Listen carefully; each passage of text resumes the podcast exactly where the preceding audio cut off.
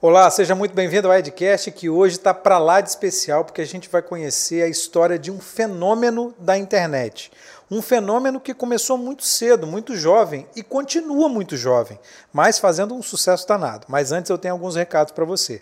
O primeiro é, se você tem uma ideia na cabeça e quer transformar em podcast, videocast, procura a Fornexus, agência especializada no assunto. Você chega com a ideia e sai daqui com o seu produto pronto, preparado para as redes sociais, para o seu canal no YouTube, para as plataformas de streaming. Então, se você tem uma ideia, procura o pessoal da Fornexus, os contatos estão nos comentários fixados desse vídeo logo aqui embaixo. E se você quer roupas super legais, extremamente confortáveis, de alta qualidade, com preço muito bom, procura a Ripple, use ripple.com.br. Você entra lá no site, faz as suas escolhas lá, escolhe suas camisetas, bermudas, tem boné agora também, roupa feminina, coloca tudo no carrinho. Na hora de pagar, digita o cupom EDUCA20 e você tem 20% de desconto também chamam a sua atenção para você se inscrever no canal. É muito importante você dar essa força para a gente, para a gente continuar produzindo e produzindo material de, eh, de qualidade cada vez mais. Então, se inscreve no canal, aciona o sino das notificações, dá um like nesse vídeo, compartilhe o vídeo por aí, que você vai gostar muito. Tenho certeza que as pessoas com quem você compartilhar também vão gostar. A gente está em todas as plataformas de streaming: Spotify, Apple Podcast, Google Podcast, Deezer, Amazon Music e também a gente está na, no canal 525 da NET, na TV ambiental. Então o Edcast está espalhado por aí, por todos os lugares, então você consegue ver a gente, ouvir a gente em todos os lugares.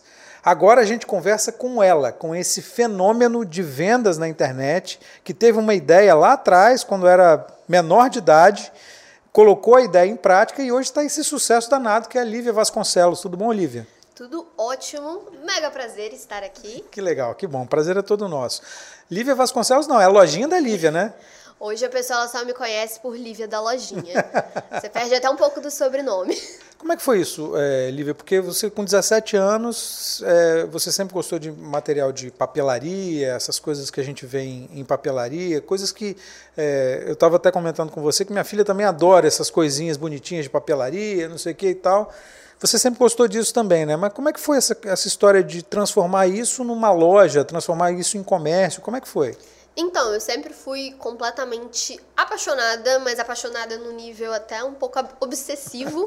Então, eu pedia de presente de aniversário, era algo que realmente me deixava feliz. Caneta, borracha, tudo, caderno? Tudo. Pra mim, a melhor parte do ano era quando chegava dezembro, acabava as aulas, eu já queria comprar material antes do Natal.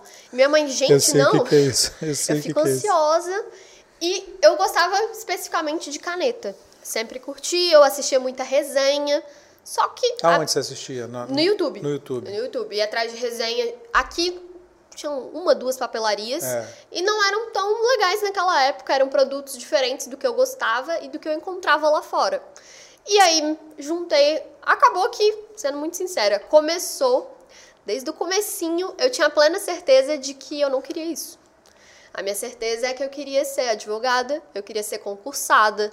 Então, quando começou a loja, eu estava iniciando direito. Com a plena certeza de que era o que eu queria fazer para minha vida. Queria ser advogada. Queria ser advogada. Vou fazer um concurso público, ficar tranquilo. Aham, eu gostava da estabilidade. Minha uhum. família é toda concursada por parte de mãe. Então tá todo mundo no Tribunal de Justiça, eu gostava, pô, minha mãe tem abono, minha mãe tem toda todas as regalias, vou colocar assim. Uhum. Óbvio, você estuda e tudo mais, mas você tem aquela vida que pra mim, pô, seis horas por dia, eu tinha minha mãe na parte da manhã, eu curti aquilo. E meu pai, ele sempre foi trabalhador autônomo mesmo. Uhum. Então ele era gerente de empresa, gerente de empresas grandes, só que volta e meia ele estava desempregado. Então muda uma gestão, você vai lá e é cortado. Eu ficava, ah, eu gosto da minha mãe. Desde claro. que eu conheço da... Desde problema. que eu me conheço, ela tá lá no mesmo emprego, uhum. ela recebe os aumentos parciais, enfim. Só que aí a gente viajou para os Estados Unidos. Naquela época meu pai estava desempregado. A gente viajou e aí ele estava começando um negócio com um amigo dele que deu super errado. Só que a gente tinha vendido uma chácara.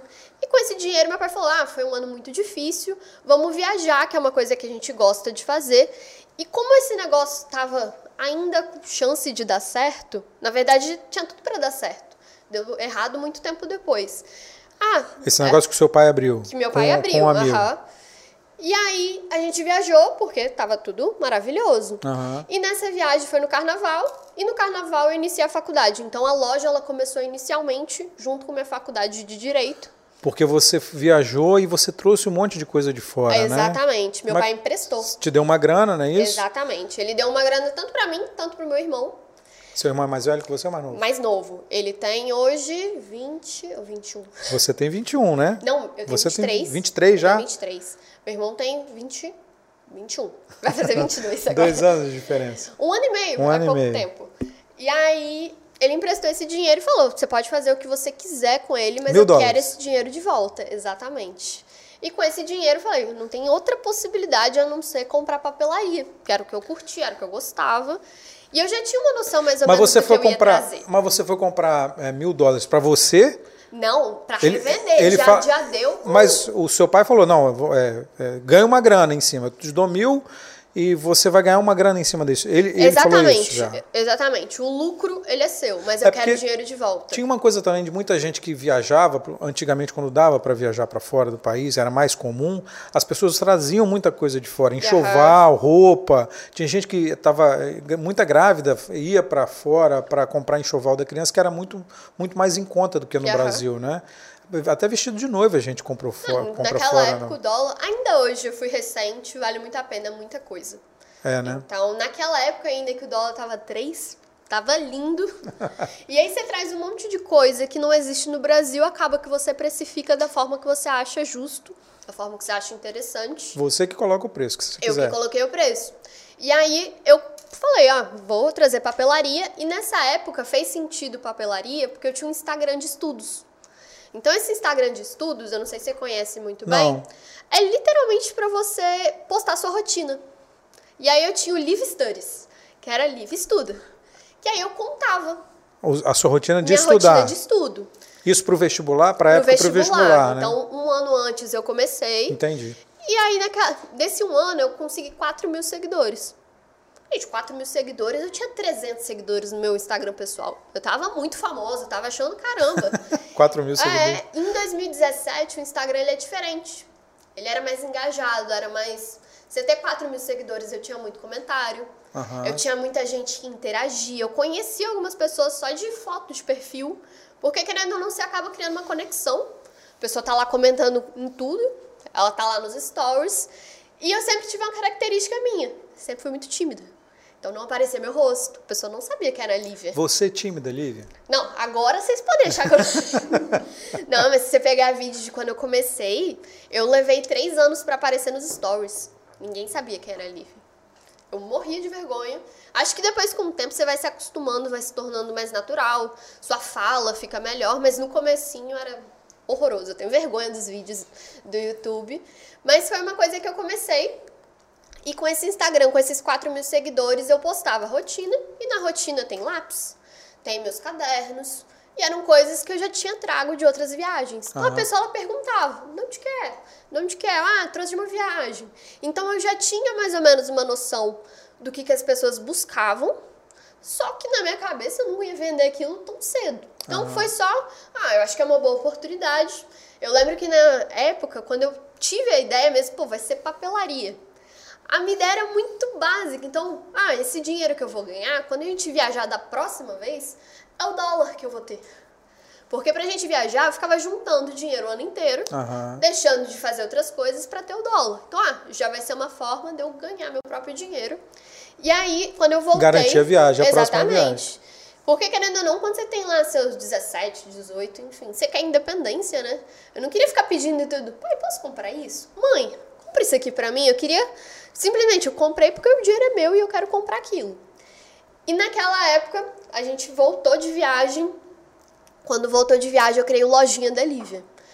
Sem pretensão É o nenhuma. mesmo, era o mesmo Instagram do estudo ou você criou um novo? Criei um novo. Aham. Porque naquela época eu fiquei, ah, eu vou só direcionar para esse Instagram quem tem interesse em comprar. Porque eu achava que, ah, às vezes nem todo mundo que tá ali tem interesse em comprar, não quero também ficar misturando as coisas, aí eu criei o Lojinha da Lívia. E nesse Lojinha da Lívia, realmente, eu criei o domínio, criei site, eu fui fazer uma coisa mais profissional, que naquela época o profissional era R$19,90 por mês, eu que fiz design, eu que fui atrás de tudo, Aham. e cadastrei. E meu pai, ele é sempre foi gerente financeiro, diretor financeiro. Então, se tem uma coisa que ele entende é precificar. Aham. Então, ele foi atrás. Que é uma coisa difícil de fazer, Ai, né? Eu, eu odeio matemática. odeio planilha, não gosto de nada. E aí ele foi me ajudar com a planilha. Ah, você comprou por tanto, eu acho que você poderia vender por tanto. Acha justo? Não acha? E a gente começou a precificar. Eu cadastrei todos os produtos, fui atrás de foto. Tinha produto que não tinha foto. Eu que coloquei, eu que tirei a fotinho, Aham. cadastrei e liberei no site. Eu vendi tudo em duas semanas. Você E se é- surpreendeu com isso? Não, achamos loucura, loucura lá em casa. Porque E naquela esses, mil, época. e esses mil dólares viraram quantos dólares? Nossa, viraram quase 3 mil dólares. É mesmo? Três Foi vezes mais? Três vezes mais. Naquela época foi um. Pra gente foi surreal. Surreal. E meu irmão ele comprou roupa. Porque Se eu ferrou. comprei. não vendeu nada. A gente brinca Ele, não- com ele tentou vender também? Ele tentou Aham, vender? ele criou loja e tudo. A gente brinca, ele odeia essa história. Se ele assistir isso, ele vai odiar. Com certeza vai assistir, né? Por favor. Por favor, hein? Mas ele sempre fica, não, não precisa comentar da minha parte, porque tem roupa até, até hoje. Tem É cinco mesmo? anos ainda tem roupa lá. Então foi uma coisa que durou lá em casa. Só que começou despretensiosamente. Então, eu comecei fazendo isso, mas eu comecei junto com a faculdade de Direito. No primeiro período, você é a pessoa mais louca do curso. Então, você quer fazer tudo, você quer curtir a faculdade, era algo que eu sonhava. Então, a loja, ela estava completamente em segundo plano. Deu o que tinha que dar. Só que aí veio que o negócio do meu pai não deu certo.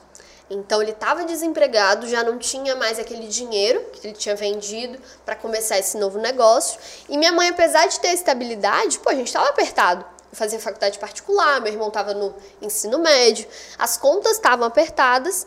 E naquela época, eu confesso, eu não tinha uma responsabilidade, uma maturidade. Pô, trabalhar, vou fazer isso. Eu tava seguindo pensava em a estudar, vida, né? não, vou ser a melhor aluna que eu puder. Fiz francês jurídico, fiz faculdade, fiz grupo de pesquisa, grupo de estudo. Eu, eu zerei minhas horas complementares no primeiro período. Tava empolgadíssima. Eu queria ser a melhor aluna que tinha, enfim. Passou o primeiro período e aí minha mãe chegou pra mim, conversando, por que, que a gente não investe em algo que deu certo? Que tá dando certo. Vamos ver essa lojinha da Lívia. Vamos ver o que, que a gente consegue fazer aqui no Brasil. Porque não tinha como ficar viajando. É inviável. Não tinha nem dinheiro para viajar de novo. Aham.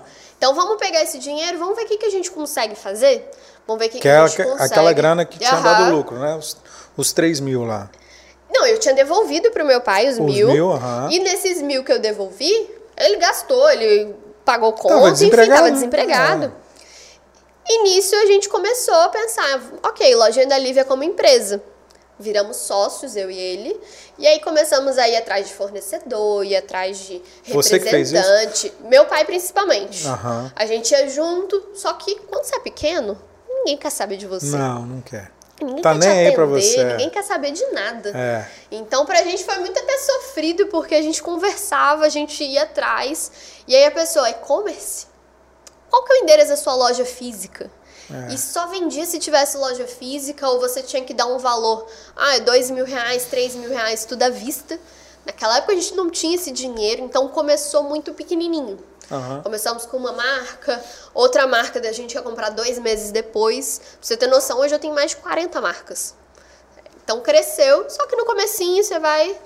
E eu acho que o pior de tudo, até a loja ela tomar forma, demorou, porque eu queria faculdade. Meu foco não era aquele. Eu queria ser advogada, eu queria continuar naquilo que eu tinha me proposto, era porque era B. meu sonho A lojinha era o plano B, né? eu não enxergava nem como plano, pra mim era um hobby. Só que aí meu pai ele estava trabalhando todos os dias, porque era o trabalho em tempo integral dele, e a lojinha ele começou a andar. Tudo acontecia na minha varanda de casa durante um ano.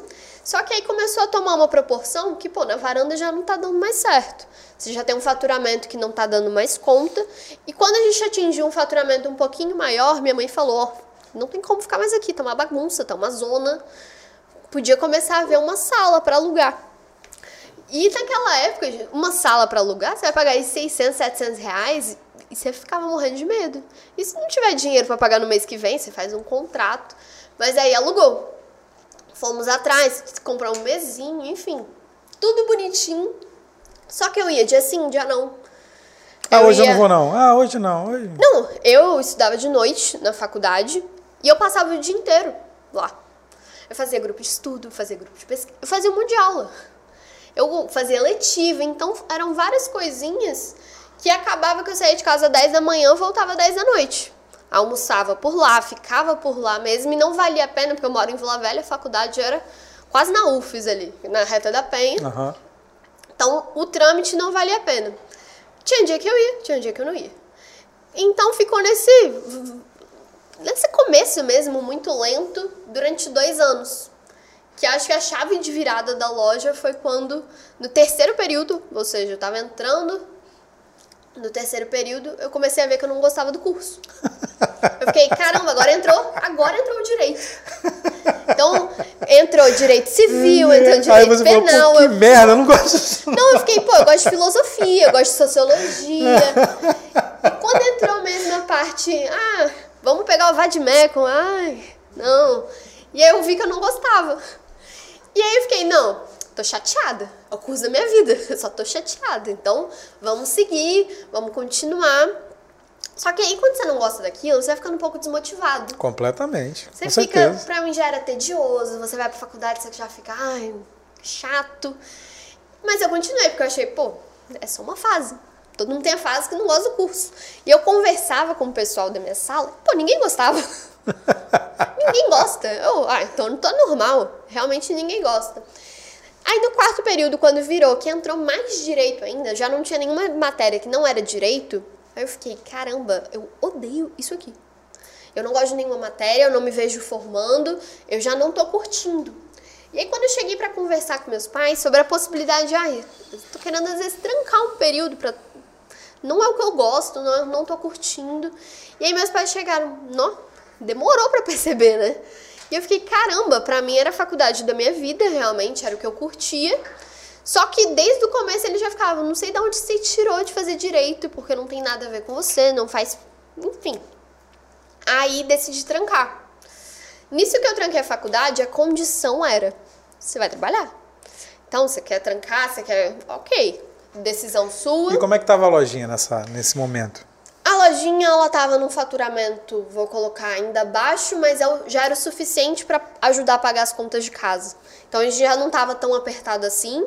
Ela já tinha começado a dar um retorno, só que muito pequeno ainda. Uhum. A gente estava num ainda no espaço de 30 metros quadrados, então ainda estava engatinhando só que aí falou, ó, agora você vai trabalhar em tempo integral, não tem mais essa, é trabalhar mesmo, é oito horas por dia. E principalmente eu acho que quando eu comecei a comparar quanto que eu ia ganhar estagiando, pô, você ganha 600 reais. É, não tem e aí meu pai começava a conversar, ó, se você trabalhasse, dá pra você ganhar muito mais. Dá pra você correr atrás, dá pra você fazer outras coisas, você vai ter um tempo livre maior, só que você vai voltar a estudar. Então você vai trabalhar, e você vai pensar o que, que você quer da sua vida, que faculdade você quer fazer. Então, para ele sempre foi muito importante que eu tivesse um diploma, que eu tivesse uma graduação. E aí eu comecei a, ok, vou sair. Eu larguei na metade do, do período, eu tava na metade do quarto período, foi mais ou menos em outubro. Uhum. E aí eu comecei a me afundar na loja. Eu falei, caramba, agora tem que dar certo. Eu não tenho mais plano B, eu não tenho mais outra escolha. Eu tenho que fazer dar certo. E nisso, as coisas começaram a andar mais rápido. Quanto mais eu via que eu estava me dedicando, quanto mais eu estava realmente colocando muito esforço, as coisas estavam voltando. Às vezes não era tão rápido, mas voltava. Então a gente ficou nessa. Eu descobri muito rápido que eu queria marketing, que eu gostava dessa área, então eu fui Mas atrás de aprender. Você foi atrás, você, você se formou em marketing, você fez o curso de marketing? Tô fazendo. Tá fazendo ainda. Eu acabo esse semestre.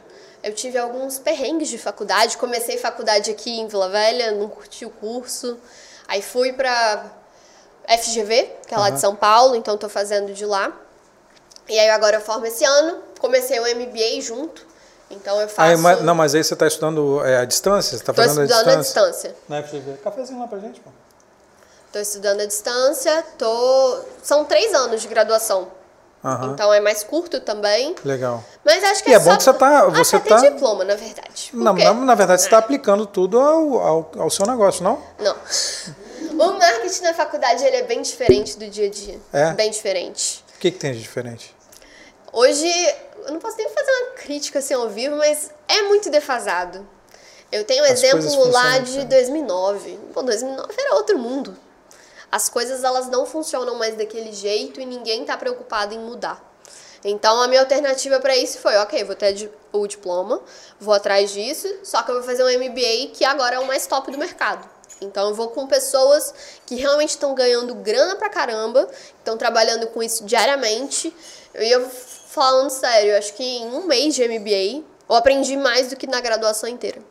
Acho que a imersão ela é completamente diferente, ela é mais agressiva até. Aham. E é literalmente mais intenso. Você tá ali, você conversa, você aí, tá. né? Cafezinho pra galera aí também. Pega um cafezinho, Liv. Eu não quero não. Quer não?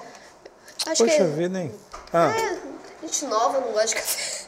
Pô, de uma tacada só, você me chamou de velho e me falou que não. Porra! Ainda bem que eu pedi água. Mas eu não, não tomo café não. Tudo bem, vamos lá. Mas aí começamos, estava ainda começando a faculdade, eu comecei a faculdade no outro período. Mas aí como é que você, como é que você percebeu, como é que virou a sua chave quando você começou a trabalhar e e você começou a ver o retorno? Eu comecei a ver literalmente que eu não tinha outra alternativa, que Não, eu precisava ok. fazer dar certo. Beleza, aí você começou, meteu a cara e foi. É que é Mas aí você faturava é. pouco, a lojinha faturava pouco, né? Quando eu entrei de um mês pro outro, a gente dobrou o faturamento. Então foi Por sua algo. causa? Foi al- E o que, que você fez para isso acontecer? É porque é muito diferente quando você tá na loja online e as pessoas elas sabem da sua existência, só que você não tá fazendo nada para que ela venha até seu site. Então, quando você começa a postar no YouTube, quando você tem o Pinterest, quando você tem o Instagram e começa a tratar aquilo como um trabalho, o retorno ele acaba sendo muito rápido. As pessoas elas já confiavam em mim. Eu tinha um Instagram que além do, eu já tinha o Live Studies, que continuou Live Studies por muito tempo até eu mudar para o meu pessoal mesmo. Aham. Falei, pô, agora não tem mais Instagram de estudo, Instagram pessoal e lojinha da Lívia, vai ter Aham. só dois. Aham. Eu comecei a realmente ver que as coisas elas funcionavam muito mais quando você se dedica, quando você trabalha. E principalmente que eu fazia as coisas muito amadoras. Eu não tinha tráfego, não Você tinha era amadora, anúncio. né? Eu, eu era completamente amadora. Então, quando você começa a ir atrás de informação, acho que quanto mais você estuda, mais você vê que você não sabe nada. Então, eu ia atrás de um curso de tráfego e ficava, caramba, eu não sei nada. O pouquinho de tráfego que a gente colocava já tinha um resultado legal. Um pouquinho de coisa, ah, vou começar a fazer um blog. Naquela época eu tinha blog também. Pô, tinha 10 mil visitas todo mês. Então eram várias coisinhas que juntando aumentava o faturamento e aumentava a venda. Mas que você precisava estar ali fazendo, porque se você não tivesse ali, não ia ter ninguém fazendo. Não ia ter ninguém, não ia ter ninguém. Até porque meu pai, ele é- é muito bom no financeiro, ele é muito bom lidando com Só que meio digital, Nada, zero. nada, zero. Ele fala que toda a mudança da loja foi por minha causa, porque por ele tava tranquilo estar vendendo aquilo ali, só eu e ele. Só que aí você começa com aquilo e você quer mais, você quer mais, você quer mais, acho que você vai viciando um pouco e você vê que realmente você não faz nada. Hoje eu olho pra loja, o tamanho que ela tá, e eu vejo, caramba, olha a quantidade de coisa que ainda tem pra fazer, que as pessoas ainda não estão explorando. Então acho que é sempre essa possibilidade de ter ainda mais uma alternativa, ter ainda mais um caminho, é muito interessante. Acho que você fica Então, motivado também. Você falou do tamanho da loja, né? É, a lojinha da Lívia começou com esses mil dólares que você comprou, Aham. comprou de produto lá. Hoje você tem uma loja física, que é um prédio, não é isso? prédio, É um prédio metros. in- inteiro, não é isso? Você tem uma conta de Instagram que você tem mais de 150 mil seguidores, quase 200 mil seguidores, não é isso? No da loja? É, Tá quase 300. quase 300 mil seguidores. É, e você acha que dá, dá para mais? Dá para crescer mais? Ah, eu Dá. fiquei sabendo, é, fiquei sabendo pelas más línguas aí que você está fechando um contrato com a 3M, ou já fechou um contrato com a 3M, que é uma empresa multinacional, não é isso? É, aham. Gigantesca, é uma empresa gigante. É, tem espaço para mais, hein? 40 marcas. Tem. Tem espaço para muito mais. Quando. Só seguir da linha de raciocínio. Quando a gente começou nesses três anos, era só eu e meu pai. Então, quando eu saí da faculdade, ficou ainda um ano eu e ele. Um ano nesse crescimento que a gente estava trabalhando todos os dias Aham. e não dava conta. Aí você Então- chamou seu irmão pra trabalhar com você, ó, você já perdeu seu dinheiro nas roupas, vem cá que eu vou te dar uma Meu força. irmão, ele passou em psicologia na que pra gente, pô, eu não passei na UFES, então pra, quando ele passou foi uma coisa, caramba, que legal, passou muito bem. E nisso que ele passou, começou a faculdade, tudo lindo e maravilhoso, mesma coisa, deu dois anos, ah, não é isso que eu quero. E aí, nisso ele ainda tava seguindo, só que eu operei uma época, e nisso que eu operei, meu pai viu que não tinha Operou completa plástica, nada, nada sério. Não tinha completa condição dele ficar ali sozinho. E ele precisava de ajuda. Casou que meu namorado tava de férias da faculdade, tem um recesso no segundo semestre, que é um saco cheio que eles chamam. E aí ele foi ajudar. E nisso que ele foi ajudar, meu namorado tava formando, já não tava gostando do curso. Em quê? Direito? Ninguém gosta de direito. tô- A gente fala na- lá na loja que dá pra abrir uma. A quantidade de funcionário, de colaborador que a gente tem que fez direito é absurda. Você tem quantos funcionários? 40. Você tem 40 funcionários. 40 funcionários. E tudo de dois anos pra cá. Porque até os três anos de loja era só eu e meu pai. Algo que fez realmente virar a chave foi quando eu comecei a aparecer. Quando eu comecei a pessoalizar. Porque foi ali que eu vi, caramba, as pessoas elas não sabem quem eu sou. Os primeiros três anos, as pessoas elas viam resenha de YouTube. Eu sempre gostei de resenha, pô. Tem Aham. que fazer minhas próprias resenhas. Só mão. Só mão. E eu morria de vergonha porque eu odiava lidar com crítica. E quando você tá no É. YouTube, a pessoa ela fala da sua unha. Pô, sua unha tá feia. Eu ficava, caramba. Ah, isso é o de menos, né? Porque tem coisas muito piores, né? Você tá É que eu sujeito a coisas muito quando- piores. Principalmente quando você tá muito. Eu não tinha maturidade pra lidar com aquilo. Eu ficava super chateada. Mas tem gente que vive a vida inteira e não tem maturidade para lidar Aham. com isso. Hoje eu Porque as críticas são pesadas. É. São pesadas mesmo. Tem As muita pessoas elas são pesada. muito maldosas. Acaba que a pessoa ela tem lá um Instagram que não tem foto, ela tem um YouTube que não tem foto, ela comenta o que quer de você. É.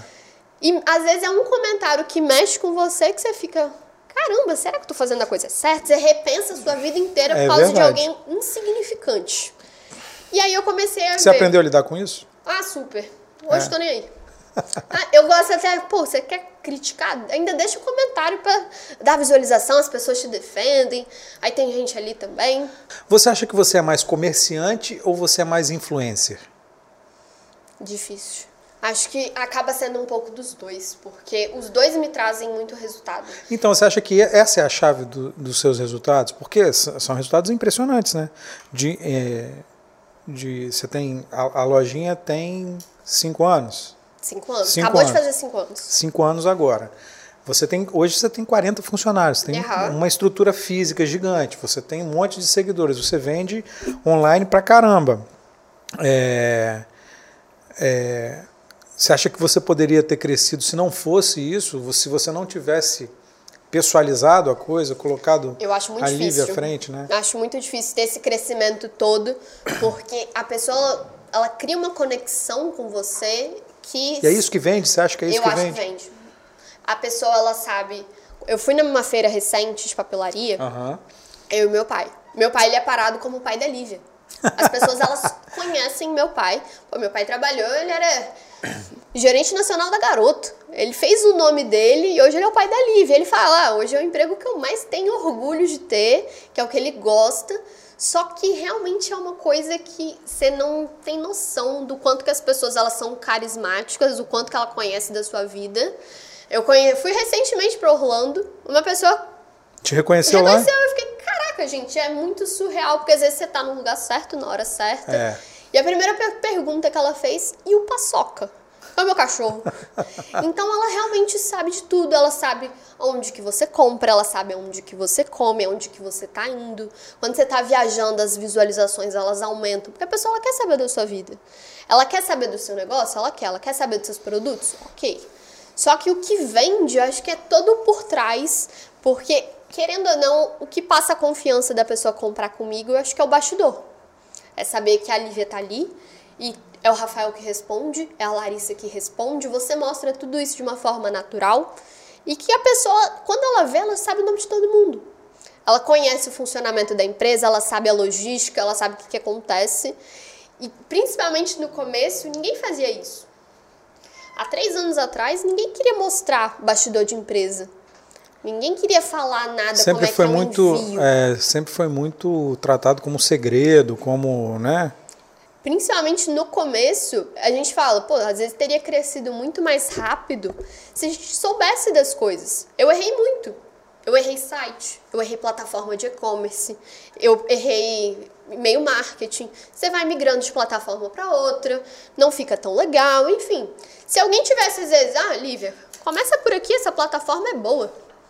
Já te ajuda. E naquela época não tinha ninguém disposto a realmente te ensinar, a mostrar com transparência. Hoje eu já vejo um mercado totalmente diferente. Mesmo porque naquela época as pessoas não sabiam tanto assim também, né? Ainda era muito novo. É, exatamente. Hoje Ainda tem uma tentativa e erro, muita gente já errou, como Aham. você, e já sabe fazer. E é muito mais fácil. E você está ensinando também, né? Você ensina hoje, né? Como é que. É, pô, porque aí a gente vem da Lívia estudante de direito, futura advogada, futura concursada, aí no meio do caminho isso ficou para trás, aí veio a, a Lívia da lojinha, a comerciante, a influencer, a influenciadora, a produtora de conteúdo, e agora uma Lívia que está ensinando isso tudo. Como é que surgiu isso na sua vida? completamente oportunidade. É, você vê que hoje eu funciono muito assim, eu tô vendo que as pessoas elas estão querendo, ok, vou fazer. Eu não quis ter loja física, eu vi que era uma oportunidade, vou abrir. E aconteceu a mesma coisa com o curso. Eu tava vendo que as pessoas elas me perguntavam sobre sistema de gestão, sobre como é que funcionava nota fiscal, como é que funcionava toda a questão de envio. E no direct, querendo ou não, eu falo, o, todo o dinheiro do Instagram ele tá no direct. Se você souber responder, se você souber cativar a pessoa, você vende qualquer coisa ali. Então, eu comecei a responder, comecei a ver, pô, vem ela, aí depois tinha uma indicação. Ah, sei lá, quem me indicou você? Tem como você me ajudar com isso? E aí eu abri a primeira turma. Pô, pai, vou abrir um curso, vai ser muito legal. Esse curso ele vai custar 97 reais. Eu vou gravar. De onde você tirou esse número? Eu comecei a ir Pra atrás Pesquisar. de gente que trabalhava com marketing, que trabalhava com venda de curso. E hoje, se você olhar qualquer curso do mercado, termina com 7. Não tem uma explicação lógica. Todos os cursos que eu abri termina com 7. 297, 697, 997, termina com 7. Sete é um número mágico. É, eu acho que é diferente você vender um curso de 100 reais e vender um curso de 97. Acho que a pessoa tende a achar que é menos do que ela realmente está pagando. E nessa primeira turma, eu vendi 300 vagas. Sem divulgar, sem fazer nada. E eu fiquei, caraca, gente, que doideira. E naquela época, eu devia estar faturando menos de 100 mil reais. Então eu ainda estava aprendendo. A Lívia, ela tinha amadurecido, ela tinha entendido mais sobre e-commerce, só que ainda estava no comecinho. Eu falo que cada nova turma que eu lancei, parece que o outro curso ele foi completamente ignorado, porque você muda muito rápido. São dois anos, só que é dois anos de intenso crescimento e é um crescimento que é muito rápido. Pô, de um ano para nesses dois anos a gente contratou 40 pessoas. E você fez quantos cursos nesse período? Ah, eu fiz uns seis, sete. Você deu seis ou sete cursos nesse É período? que é tudo gravado. Aham. Não é online, então teve curso que a gente fez Ah, a gente, completamente a gente conhece, orgânico. a, é. a- a agência aqui é especializada nisso também. É, então a pessoa vai lá, compra o curso, o curso fica disponível numa disponível plataforma. e eu respondo elas. Entendi. Você cria grupos também para Tem responder? grupo no Facebook, só que a minha ideia é sempre, pô, você comprou porque você quer saber a opinião da Liv. Então eu tento o máximo estar ali, só que sem também ser uma consultoria. Aham. O meu objetivo aqui não é falar o que você tem que fazer com sua loja. O meu objetivo não é esse. É que eu tire dúvidas pontuais, principalmente em relação ao operacional. Dos perrengues que você passou e Nada você- estratégico, Aham. porque esse não é o meu objetivo. O que você tem que fazer com sua loja, você que tem É que problema decidir. seu, é. Exatamente. Aham. E aí, de lá pra cá, eu tenho 7 mil alunos. Sete mil Sete mil pessoas alunos. assistiram aos seus cursos. Assistiram. E aí foi essa mudança. Eu gravei turma, eu gravei curso umas quatro vezes do zero. Porque literalmente era outra Lívia. Eu aprendi tudo, então, pô, eu vendia menos de 100 mil. Quando eu comecei a vender mais de um milhão, era outra. Quando eu vendi mais de um milhão em um mês, era outra. Porque as coisas, elas mudam muito rápido. Você vende quanto hoje? Hoje, tá na faixa de um milhão. Um milhão por mês? A gente saiu do simples no ano passado.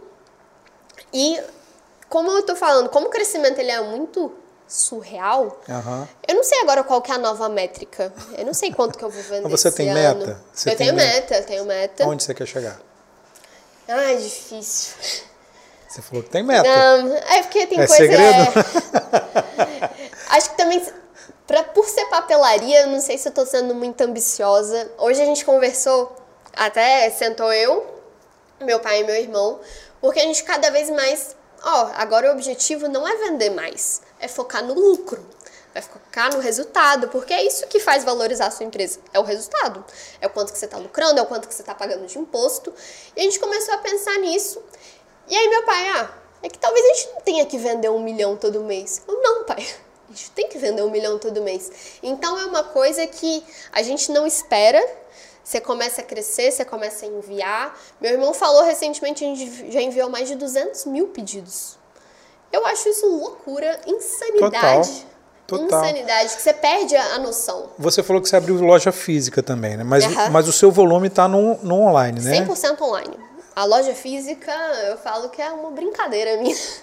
Porque ela, não, ela não dá retorno assim? Ela É. Não, te ela dá um retorno. Só que pra mim, uma loja física cheia, eu tenho 50 pessoas. O meu site, quando ele tá bombando, eu faço 4 mil vendas. Não compara. Não tem nem Entendi. possibilidade de comparar. Hoje é Entendi. mais uma oportunidade pra mim, porque eu entendo que a pessoa, enquanto amante de papelaria, ela tem que ter aquela experiência. Ir de lá, sentir o cheiro, de pegar os produtos. O ticket médio da loja é o dobro do site. A Aham. pessoa ela fica em média duas horas lá na loja. Então ela testa caneta. Tem toda a experiência de você passar pelos corredores. A loja foi completamente pensada em como que você tinha que andar, o que, que você tem que olhar, o que, que você tem que fazer, como é que você vai ver as mochilas. Então essa era a ideia do começo. E a loja começou porque eu coloquei a lojinha da Lívia no Google Meu Negócio. Então eu coloquei lá e começaram a tocar interfone. Só que começa a tocar interfone e você não tem sacola, você não tem, Tem maquininha nada. de cartão, não tinha nada. A pessoa ela ia na loja com três anos, bagunçado, horroroso, pensa num lugar bagunçado, ela ia, achava maravilhoso, achava lindo, saía com uma caixa de papelão, porque eu só tinha caixa, e pagava no TED. E a pessoa já vai com uma disposição diferente, né? Porque ela já te conhece. Ela já do- te conhece, é. ela já sabe mais ou menos o que, que ela tá procurando. E principalmente isso surgiu porque eu comecei a trabalhar com um produto que não tinha aqui no estado. Que era? Caderno inteligente. Quando não tem um produto, a pessoa pesquisa e fala, pô, lojinha da Lívia tem. Só que eu esqueci que lojinha da Lívia não era lojinha, não era loja. Então a pessoa ela simplesmente ia lá achando também que era uma loja. Aham. Então ela ia, já interfonava, eu ficava, ó, não é loja. Não, mas eu queria ir aí subir. Já paguei Uber, vim de Vitória. Aí a pessoa subia. Pra mim me marcou muito uma menininha que tinha uns 10 anos na época e foi comprar o bendito caderno inteligente. Na outra semana vieram seis, sete amigas dela. E eu fiquei, pai, no nosso próximo espaço, a gente precisa ter um espaço de experiência. E aí eu abri um showroom.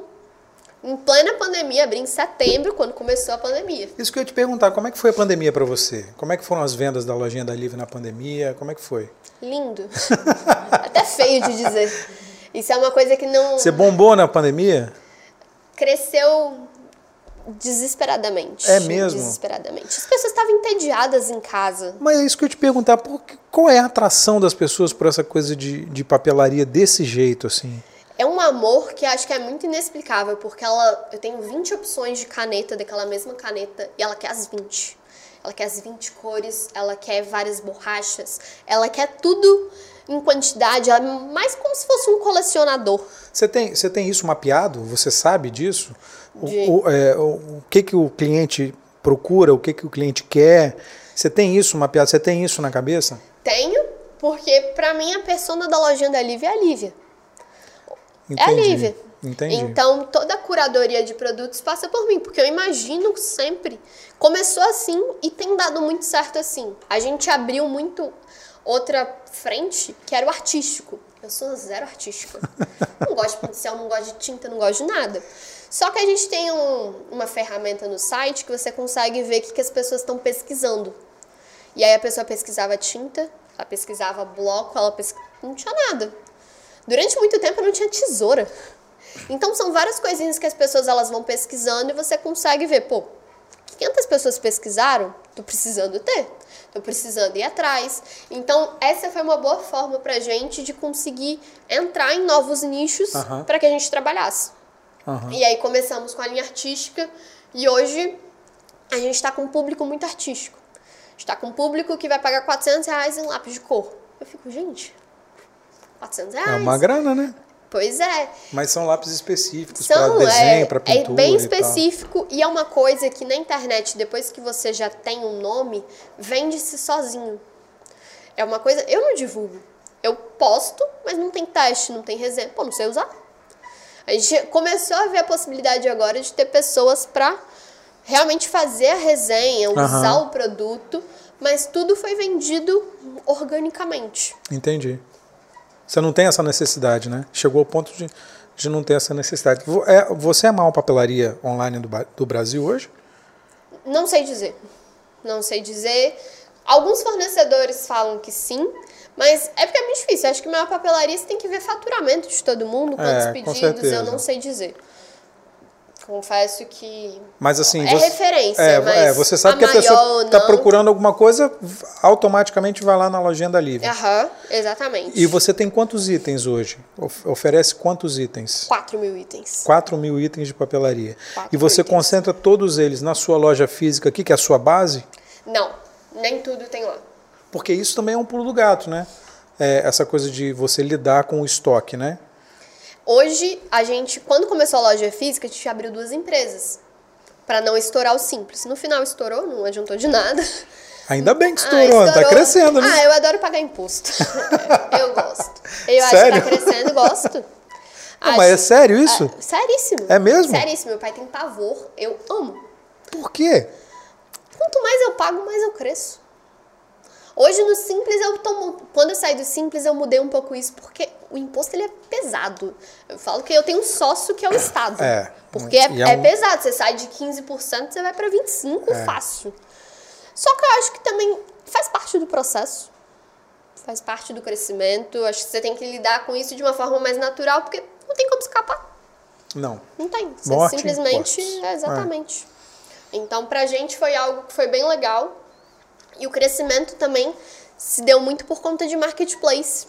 Meu irmão, ele no começo, ele só trabalhava na loja se não tivesse sol.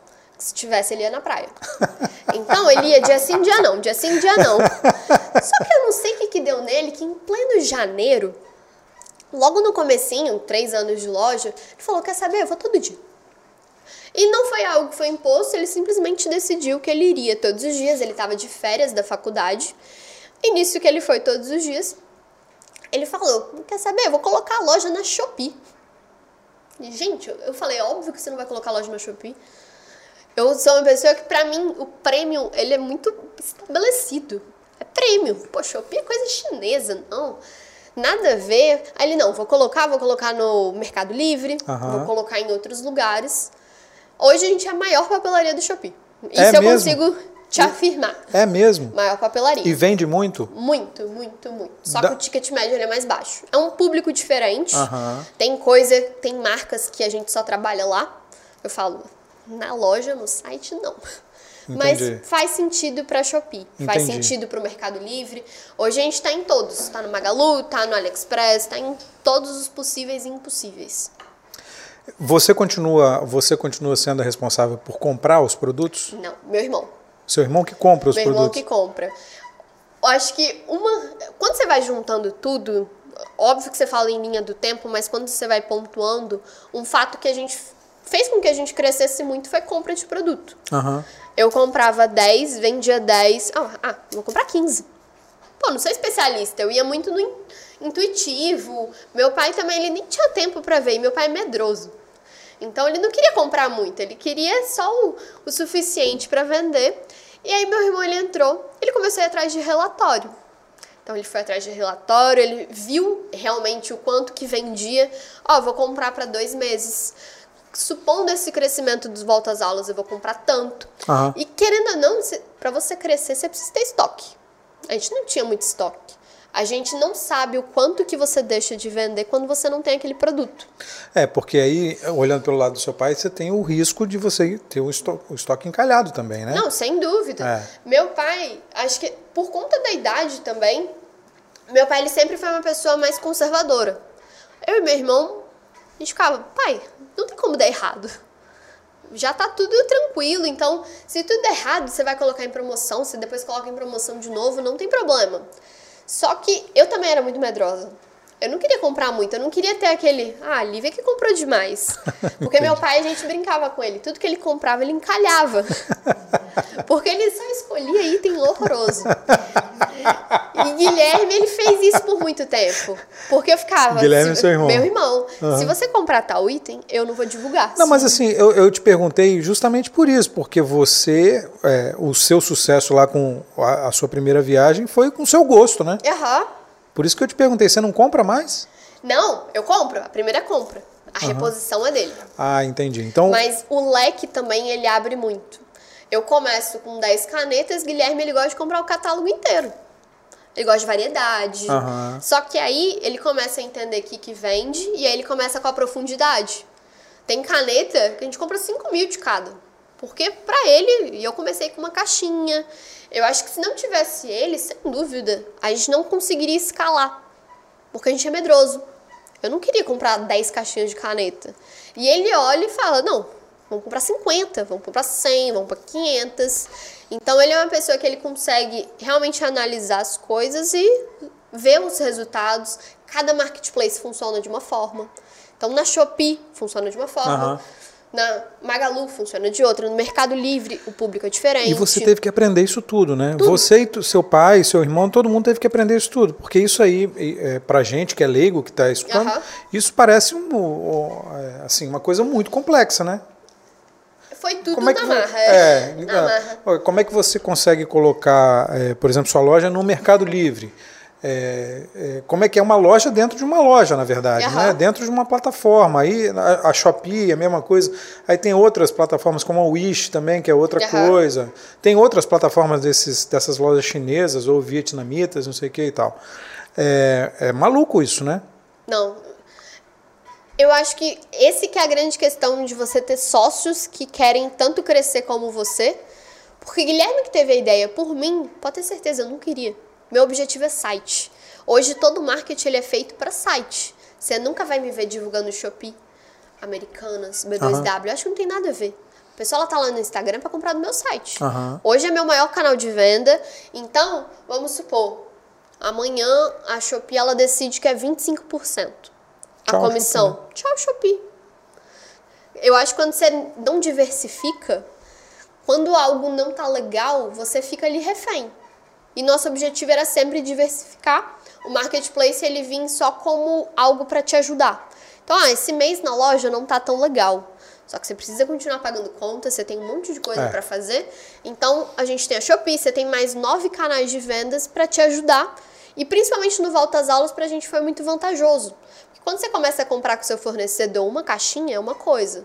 Quando você compra mil, ele te encara de uma forma diferente, o seu preço é diferente. E principalmente para esse monte de marketplace, você consegue ser mais competitivo com preço melhor. Aham, entendi. É, agora, é, teve algum desses clientes que lá no começo você foi e deu com a, com a cara na porta, que hoje os caras te procuram? Super. É mesmo? E aí, como, como é que você é, recebe isso? Como é que você encara isso? Muita tranquilidade, negócio, negócio. Pra mim, eu tenho muita ah, mas marca. não, mas não fica aquele negócio, ah, agora você quer, né? Sendo muito sincera, a gente ainda é muito mal atendido. É mesmo? O mercado de papelaria ele tá só iniciando. As mudanças elas vieram agora. Acho que outra outra coisa que contribuiu bastante. Hoje papelaria tá igual moda. Tem novidade todo mês. Tem novidade, tem coisa diferente, tem cor nova. É uma coisa muito dinâmica. E há dois anos atrás não era assim. Então é uma coisa recente. E as pessoas que estão na papelaria à frente, tem 70 anos que estão lá. Tem 60 anos A gente vê lá. aqui, a gente vê aqui as papelarias, papelarias tradicionais aqui do estado, por exemplo, você vê que são pessoas que colocam lá no slogan há 70 Aham. anos, há 80 anos, há 100 anos. E os representantes da mesma forma. Mas eu acho que até daqui tem muita coisa se reinventando. Porque não tem jeito. Se o seu cliente está querendo, você tem que colocar. É, exatamente. Senão, Você tem que ir e- atrás. E, aí, hoje com a internet, ele compra de qualquer lugar. né? Exatamente. Então precisa ter algo que realmente fale. Compre de mim, não compre do outro. Aham. Então, acho que vai ser uma coisa bem natural. Mas tem muito que aconteceu isso de quando a gente chegou, não queria nada, odiava, não era bem atendido e hoje a gente compra horrores. Aham. Continua às vezes mal atendido, só que dá uma melhoradinha. Você tem uma condição melhor, você tem. Aham. A gente tenta hoje ser muito tranquilo. Se você não me atender bem, eu vou comprar direto com a fábrica. E aí tem isso, né? Eu falei lá no começo, é, a 3M te procurou, né? Como é que foi essa história? Então, hoje eu acho que quando você começa a virar um pouquinho mais de referência, as pessoas te enxergarem de uma outra forma, as pessoas elas querem saber a sua opinião. Então eu lembro que eu fiz uma. Eu sou muito. Eu falei, sou muito sincera com as marcas. Teve uma marca que me procurou, que eu falei, ah, não quero trabalhar com você. Não, não gosto. Você falou isso Não na gosto. lata? Não gosto. Ó, não tenho uma visão boa. Aí eu descobri que eu tava falando com o dono da empresa dois meses depois. Eu fiquei tão envergonhada, tão envergonhada. Mas é, é, eu não vou Porque te perguntar a marca que é, não. porque eu sei que você não vai me falar e é- seria indelicado. Mas eu tô morrendo de vontade de saber qual marca que é. Mas assim, é, você falou pra ele? Não, é feio, é ruim, é... Não, não gosto. Acho que não tem nada a ver com o meu público. Seu público é público de supermercado, é coisa baratinha, eu trabalho com prêmio, não quero. Ele não me dá uma chance. Eu, ah, então faz assim. Envia produto pra mim. Envia uma caixa de produto que você acha interessante, que tem a ver comigo, que eu vou dar uma olhada. E aí depois a gente volta a conversar. Ó, assunto simplesmente morreu. Aí eu fiz um pedidinho.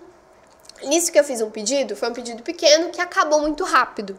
E eu fiquei, pô, essa marca tem produtos legais. Aham. Só que às vezes você pega um catálogo de mil páginas, você precisa selecionar 15 produtos. 15 produtos que sejam interessantes. E eu acho que isso que é muito interessante na curadoria, principalmente em marcas que estão começando no online, eu consegui trazer muita marca que era novidade. A pessoa não tinha precificação, eu que precifiquei muita coisa. Eu que coloquei e hoje acabo seguindo essa mesma linha, Seguindo o padrão que o você padrão de de definiu, né? precificação. Aham. E aí nessa marca foi a mesma coisa. Depois o gerente foi lá. Ah, Lívia, tem um gerente aqui pra, pra te apresentar, que era o gerente dessa marca. Aham. E ali que eu descobri que eu tava falando com o dono direto. Que eu respondi um e-mail pro dono, que eu falava feedback, era direto com ele. E que pro dono, depois eu conheci ele em São Paulo, ele me levou pra almoçar. Ele falou, ah, foi muito positivo, porque às vezes as pessoas, quando descobrem, não têm coragem de falar. Mas eu morri de vergonha, me arrependo, me arrependo. Não faria novamente. Hoje eu penso 50 mil vezes antes de falar. Mas, é, resumindo, ele conseguiu colocar a marca dele na Conseguiu, lojinha E dele. hoje é uma baita marca pra gente. É? Foi algo que é bem interessante, tem tudo a ver com o público. E voltando pra 3M, que eu vou É. puxando um assunto no. Tudo bem, isso aqui, isso aqui é bom. A 3M procurou um diretor para conversar. A gente fez uma reunião e ele pediu opinião para saber o que, que ele trazia para o Brasil. Ele falou, Lívia, eu preciso saber Isso da sua foi a opinião. 3M, a 3M América Latina. América Latina. América Latina. Chamou você para Para conversar. conversar sobre o que, que deveria trazer. E aí eu consegui escolher O que alguns você itens. sentiu? A 3M é uma das maiores empresas do mundo. Bizarro. É bizarro. A 3M estava fazendo máscara para Aham. Covid. É, não, é loucura. Hoje eu até brinco, ó, quero receber meu pedido antes de todo mundo. Ele não tenha dúvidas, Lívia. O seu vai ser o primeiro. Então eles são isso, muito né? carinhosos. E eu acho que você vê que sua opinião ela é válida, que eles querem entender, pô, o que, que eu vou trazer de diferente para pro Brasil? Porque eu tenho uma coleção de post-it. Então eu fiz a reunião, ó, olha aqui, ó, eu tenho coleção, você podia trazer isso aqui. Isso aqui você não acha no Brasil. É, então, é, outra coisa que eu ia te perguntar também, é, se você continua essa busca que você fez lá a primeira vez que você comprou, Aham. porque você viajava para trazer as coisas de fora, que você via coisa que você não via no Brasil. E a gente vê muito isso, né? As pessoas que viajam, é, muita gente traz muita coisa dos Estados Unidos, que é um, é um baita mercado, né? Um mercado gigante, é, e que traz, e as pessoas trazem muita coisa diferente, coisa que não tem no Brasil. Você continua com essa mentalidade de, de ter coisas diferentes para oferecer aqui, porque a gente sabe também que essas coisas diferentes vendem muito fácil, né? Mas a importação, ela machuca. Se trazer um container. Machuca o quê? É grana? É, o problema Não, é, é grana, é burocracia, é o quê? Tudo, tudo junto. É.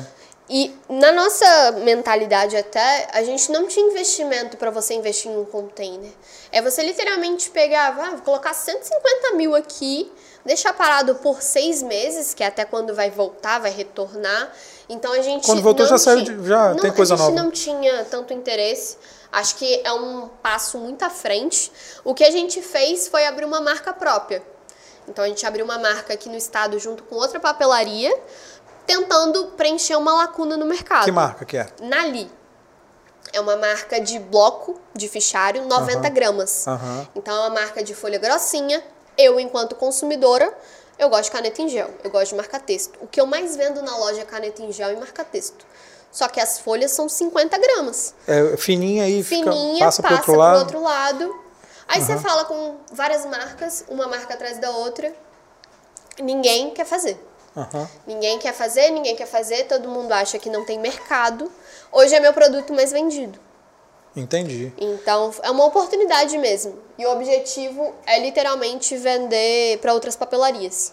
É, e essa marca, essa a outra marca que você fez a parceria, é, qual que marca é essa? É a Esfera, ela fica em Jardim da Penha. Aham. É uma marca que a gente se conheceu de amizade mesmo. Quando o produto falta aqui ou lá, a gente vai lá pegar. Ou eles vêm aqui buscar também, então empresta muita coisa. Ó, tô precisando disso. Ele vai lá e pega. Então, Aham. pra gente, foi uma baita amizade que se tornou o início de uma marca. Aham. Qual é a sua rotina hoje? O que, que você faz? Como é que é o seu trabalho hoje? Porque antes você Aham. foi viajar, comprar, trazer, colocar na lojinha da Lívia lá, fazer uma resenha, mostrar como é que funciona e pronto. E hoje, como é que é? Hoje é basicamente criação de conteúdo e marketing. Eu Você não tenho faz isso? ninguém para o marketing. Não, na ainda- verdade você tem você, né? É, É, você mas que faz. eu não tenho ninguém para ajudar, então todo o e-mail. Eu tenho vários grupos no WhatsApp para divulgar promoção. Tudo acaba que sou eu que escrevo, eu que passo tudo e acaba que você tem mais gente para gerenciar. Então, ah, eu quero fazer determinada coisa, você pede para alguém, antes eu que mexia com o site. Então, ah, vou cadastrar produto, era eu que cadastrava. Aham. Vou fazer uma promoção, era eu que cadastrava a promoção. Então, a gente contratou alguém hoje especificamente para esse site. Sei. E aí você precisa agora cobrar resultado. Até porque eu falo isso muito com meu pai. Às vezes eu sinto que eu sou a única pessoa interessada em vender pra caramba. E aí você precisa agora motivar a equipe inteira para que eles entendam também que faz parte. Que você precisa criar um ambiente legal, mas você também precisa vender. Com certeza. O mês ele precisa fechar. Então, acho que essa hoje é a maior dificuldade, toda a gestão de pessoas. E hoje você tem 50 pessoas trabalhando com você, É né? muita gente. É muita gente. E você gerir 50 pessoas não é uma coisa fácil. Não. Não mesmo. Não mesmo. É a parte mais difícil, você acha? Lidar com pessoas é muito difícil. Assim, lidar é, quando você está numa situação de venda, por exemplo, Aham. ou você está explicando de um produto que é a área que você fica confortável, ok. Agora, quando você tem que cobrar e quando você tem que gerenciar uma equipe, é outra coisa, né? Eu sou uma pessoa que eu sou muito difícil em cobrar. Eu sou uma pessoa que, vamos supor, a pessoa ela não tá fazendo. Eu não sou de ficar te perturbando pra falar, você tem que fazer. Eu simplesmente vou pegar e faço. Então, isso é muito difícil para uma equipe. Você acaba não tendo muito o que ensinar, você simplesmente pega e faz. Então, pra mim, eu diria, é muito complicado. Meu irmão, ele é um líder nato. Ele consegue falar com todo mundo, ele consegue ser grosso quando tem que ser grosso, ele consegue ser simpático, ele consegue liderar. Você acha que precisa ser grosso? Algumas vezes precisa. Algumas vezes. Não é nem grosseria. Acho que é mais. Você precisa Firmeza, ser é seco, firme. você precisa. Enfim, mostrar quem é que tá no comando. Porque lá na loja a gente tenta o máximo criar um clima muito agradável. Então, se você for lá no espaço, é para ser agradável. A gente tem uma sinuca, a gente tem um espaço bacana, as pessoas elas dormem, as pessoas elas estão ali, literalmente, é para ser gostoso. Até porque meu pai sempre fala isso, o que dá resultado é a pessoa. Eu não conheço nenhuma empresa que quem não deu resultado são pessoas, então a gente precisa tratá-las bem, precisa se sentir com que elas façam parte, porque é muito vantajoso. Você tá com alguém ali que tá sonhando junto com você é muito gostoso. Então fazer isso acho que é muito difícil e eu enquanto líder, eu confesso, acho que eu sou uma pessoa muito de trabalhar sozinha, o que é uma dificuldade. Porque você fica sobrecarregado, você precisa de ajuda, você precisa. Sou sem paciência. Mas é, acho que é, você vai treinando, você vai crescendo ainda. Tá muito recente. É meu primeiro emprego. Eu acho que vai ser o único, não vai não? não sei, não sei.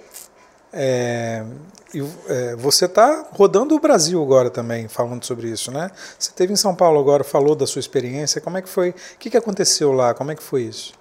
Então, foi um evento da Localweb, que é uma empresa de hospedagem, mas que tem mais 50 empresas. Ela tem empresa de plataforma de e-commerce, tem empresa de marketplace, tem de tudo um pouco, sistema de Todas gestão. as soluções digitais ela oferece. Exatamente. E aí, eu já trabalho com eles desde sempre. E na pandemia, um pouquinho antes, eles me convidaram para fazer palestra em vários estados. Porque você cresceu 3 mil, não sei quantos por cento. Aham, exatamente. Eles Aham. fazem anúncio com o É, nome. exatamente. E aí eles convidaram. E naquela época, pô, super top. Só que aí veio a pandemia. Na pandemia tudo cancelou. Isso. E aí eles vieram com esse evento, que já tem 20 anos de evento, e convidaram para palestrar. Foi a primeira vez que eu palestrei. Falei, foi desesperador, fiquei muito nervosa. Você- porque você não gosta de falar. Tô reparando que você não gosta nada de falar. É que a experiência é muito diferente. Acho que quando é um bate-papo, você se solta, é, mais é. agradável. Agora, quando você tá no microfone, tem um monte de gente ali te assistindo. É. Eu não sabia qual que ia ser a reação das pessoas. Pô, será que ela vai estar olhando pra mim? Será que ela vai estar me ignorando? Então, foi muito complicado, principalmente até por não ter apresentação. Não tinha apresentação nenhuma. Foi uma hora falando... Literalmente. Mas foi, foi a pegadinha que fizeram com você, né? Não, foi sacanagem. Mas acho que Conta foi aí bom, o que, que foi foi. Conta aí o que, que aconteceu. perguntei para para pro evento, pô, posso fazer uma apresentação? Porque é muito mais PowerPoint, simples, né? Colocaram, né? No, no Pô, eu vou telão. contando a história, eu vou te falando. Ah, esse aqui era minha sala, essa aqui era minha varanda, esse aqui é o prédio que eu tô hoje. É muito mais fácil de ilustrar e eu consigo traçar uma linha do tempo, porque você percebeu, eu falo, mas eu vou e volto, eu vou e volto. Então, quando você não tá num bate-papo, fica muito confuso. Sem entender que aconteceu aquilo em tal momento, depois eu já fui para outro. Acho que é algo que você precisa continuar nessa linha do tempo. E nisso, eles falaram: não, não pode. Eu, ok. Eu escrevi um textão. Eu tinha acabado de voltar de viagem. Então eu tava nos Estados Unidos. A gente foi comemorar cinco anos de loja lá. Foi onde tudo começou. Já trouxe um monte de muamba a mais? Nada, não pode mais. Agora eu tenho que emitir nota. Agora. Ah, mas você gosta de pagar imposto, então você tá feliz, né? Mas não posso vender minhas coisinhas. É. Eu gostava de trazer umas coisinhas de lá. Mas aí eles não deixaram fazer o PowerPoint. Eu não, ok, vou, vou escrever. E, pô, é falar da minha história. Eu sei minha história. Só que quando você vai na- no palco, são, é palco compartilhado. Então é microfone. A pessoa que decide sintonizar em qual palestra ela quer. Ah, legal. É interessante, mas para quem tá palestrando não é tão legal. Você tem um termômetro para saber quantas pessoas estavam te ouvindo naquele Não. momento? Não tem. Não tem nem termômetro, mas o evento era para mil pessoas. Aham. Tinham mil pessoas ali assistindo. Quem estava me assistindo, não sei dizer. Mas na, quando você vê todo mundo com um PowerPoint, você sem, eu fico, pelo amor. Todo mundo que palestra há um tempão. E você. Nossa, eu fiquei. Ali já dá uma des- desestabilizada. Mas no final deu tudo certo. Foi bem bacana. Depois eu fui cumprimentada pelo CEO da empresa. Da então Web. foi bem legal. Ele falou: não, agora a gente tem que fazer mais. Então, ah, então foi bacana, muita gente depois veio falar também. Ah, eu te imagino indo para tal plataforma, imagino você assim. Acho que o networking, principalmente nesse ano pós-pandemia, ele vai ser muito significativo agora. Acho que os eventos presenciais eles vão vir com tudo, porque tá todo mundo sedento por networking. E você você está preparada para isso? Para cair no, na estrada para ir para esses eventos? Ah, tô. Tô. Para falar dessa história? Tranquilamente. Hoje meu objetivo com a empresa é realmente fazer com que ela seja cada vez mais conhecida, seja através de palestra tanto lá fora quanto em escola. Já palestrei em vários lugares, só que online. Então você Aham. conversa com várias pessoas através É de uma live. né? É muito diferente. É diferente. E por ser compartilhado, você tem uma pessoa ali do seu lado, quando ela acaba, todo mundo bate palma. Só que, pô, não tá batendo palma pra você. Então, você tem alguns lapsos de como é que tá acontecendo, Aham. mas que pra mim acho que foi uma experiência muito positiva. Eu achei que eu ia encarar de uma forma completamente diferente. Eu sou uma pessoa que eu fico muito ansiosa, eu fico muito nervosa. Mas foi bem gostoso. Foi algo que eu fiquei, caramba, legal a experiência. Tu já tem algum programado novo? Não. Ainda, Ainda não. não. Ainda não, mas você está preparada. Esse ano é o ano. E com PowerPoint. com PowerPoint agora. Legal, legal. É, a, a lojinha física está ficando pequena já, né? Ah, mas a gente vai aguentar um pouquinho ali. A física, sim, o espaço inteiro de logística tá pequeno. É. A gente fala que a gente não aguenta mais um volta às aulas ali. E aí? Mas tem volta às Ai, aulas ano que que vem. aguentar, não, tem que aguentar. A gente tá mudando todo ano. A gente mudou nesses cinco anos uma vez por ano. É Quando mesmo? você acaba de pagar tudo, você muda. Literalmente. Você Porque- pagou, pa- a gente divide tudo em 12 vezes. Quando dá 12 vezes, você mudou. Então a gente Porque não quer mais. Não, mas aí você está mudando porque você cresceu, né? É, não, eu acho que é muito interessante, acho que é um crescimento bom. Eu gosto, a mudança ela é muito positiva, só que é muito investimento. A gente fez uma obra de mil metros do zero. Do zero, não. ah, precisa retornar ainda esse investimento, precisa ficar um tempinho. É mas para meu- retornar tem que crescer mais. Ah, é, mas eu quero ficar lá mais, que dê conta, que faça um quarto andar, mas que a gente fique ali. Porque o prédio tem três andares hoje, São né? três andares e eu tô na Praia da Costa. Tô num bairro bom, tô Aham. na rua do shopping, é, um, é bem localizado, Tá, tem mas aí, estacionamento. se você pensar do ponto de vista, eh, se a gente pensar do ponto de vista eh, do crescimento da lojinha da Lívia, eh, que, que cresce, continua crescendo, Aham. Você acha que você consegue ficar aqui na Praia da Costa? Con- Não. Continua ficando? Então. Não. A E as coisas na funcionam verdade, muito rápido, né? É, um É. meio que as, as coisas funcionam muito rápido. Ainda mais é, tendo o contato aí da 3M direto, outras marcas, É. imagino que tenham entrado em contato com você. A Também. ideia, na verdade, meu irmão ele quer um galpão. Como ele cuida hoje da logística e do marketplace, não tem mais hoje cabimento, porque a gente fez um elevador de carga. Então Aham. tem um monta-carga para subir para o terceiro andar. Aham. Só que é muito simples quando você desce com 10 pedidos por dia. Tem vezes que desce com 3 mil pedidos. E não é só descer. Você recebe uma tonelada de uma marca só. Você precisa subir. Aham. Então esse monta-carga ele já caiu por terra. Já não funciona tão bem assim. E hoje a gente tem oito coletas. São oito caminhões que passa ali durante o dia Aham. para coletar as coisas. Então acaba que o espaço ele não é propício para aquilo. Um caminhão ele fica ali na frente, se a pessoa ela passar em frente da loja, ela não vê a loja. Ali não é um lugar para ser a logística. Aham. Só que também você ir para galpão é um novo passo. É. É um novo passo, é uma outra história. O galpão ele não é as mesmas estantes que a gente tem, é tudo vertical. É. É bem diferente. Acho que é um investimento futuro. Eu só queria ficar mais um aninho. mais um aninho. Acho que dá conta, Então, é mais um ano. Mais um ano. Mas aí, assim, você tem na sua cabeça que vocês vão continuar crescendo. Ah, sem dúvida. A gente vai abrir agora a loja no aeroporto de Vitória. Como é que é? essa- Como é que foi essa história como é que é essa história de abrir, de abrir loja no aeroporto? Então, a gente abriu a loja na Praia da Costa e que a gente fez um, um jantar, um coquetel com todos os fornecedores. Então, aqueles fornecedores que nunca ligaram pra mim, eu liguei pro dono, eu liguei pra marca e falei, venham. Aham. E aí eles vieram. Veio gente de São Paulo, veio gente de Porto Alegre, veio gente do Rio, pra comparecer no coquetel. Aham. E deu muito o que falar, acho que principalmente também no mercado de papelaria. Pô, inaugurou uma loja que ela é conceito, é uma loja diferenciada. Porque, querendo ou não, aquela loja ela saiu da minha cabeça. Eu que planejei, eu que fiz cada estante, eu que. Caramba, eu tenho, sei lá, 500 canetas de tal marca. Eu vou posicionar elas assim. A loja ela foi toda pensada dessa forma e que pra gente foi algo sensacional. Teve um retorno muito bacana. Só que loja física é diferente a pegada. Até você ser conhecido na cidade, acho que requer um trabalho ainda É. um pouco maior. E tá muito no começo, tem só quatro meses de loja. Ainda tá muito recente. E aí uma pessoa do aeroporto mandou uma mensagem no Instagram ainda, no direct. Lívia, tô apaixonada Você na sua loja. os- os directs? tudo, respondo tudo. Tudo? Todos? Tudo. Porque você tem 300 mil seguidores. pô. Respondo tudo.